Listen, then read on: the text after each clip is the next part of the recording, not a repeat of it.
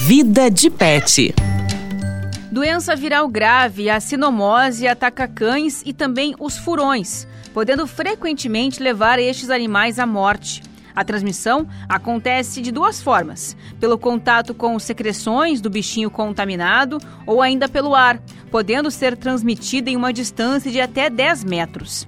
Além disso, a sinomose não é restrita a filhotes, contaminando também animais de outras idades. A médica veterinária Kênia Gonçalves Grangeiro alerta ainda que esta doença é de difícil diagnóstico devido à variedade de sintomas que podem ser observados no pet. Ela pode dar em vários setores, então ela pode se manifestar, por exemplo, só com, com sintomas respiratórios, parecendo ser só uma pneumonia ou ela pode se manifestar de forma só cutânea, onde ela forma tipo pústulas, parece umas espinhas de adolescente assim na barriguinha, ou então ela pode se manifestar só de forma gastrointestinal, com vômito e diarreia, ou então de forma neurológica, em que o animal começa com convulsões.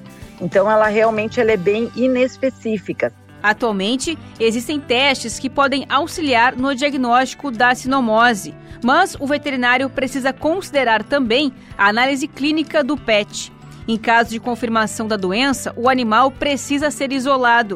Além disso, não há cura para a sinomose. Assim, a veterinária Kênia Gonçalves Grangeiro ressalta que a melhor forma de prevenção é a vacinação. As pessoas muitas vezes assim, ó, ah, o animal não sai do pátio, então ele não tem contato com, com outros cães, então não, não vou vacinar. Não, é extremamente importante a vacinação, porque realmente a sinomose pode ser adquirida pelo ar, então, e é uma doença muito cruel para quem já viveu um quadro de um animal com sinomose, é uma doença muito cruel realmente para o animal, é muito sofrida para o animal, tanto para o tutor, exige um custo muito alto de tratamento.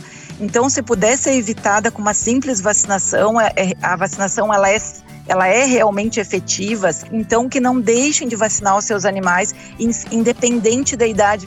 Tem alguma dúvida ou sugestão de pauta para o Vida de Pet? Só mandar para o WhatsApp da Rádio Gaúcha. E se você quiser ouvir o quadro novamente, é só buscar em GZH.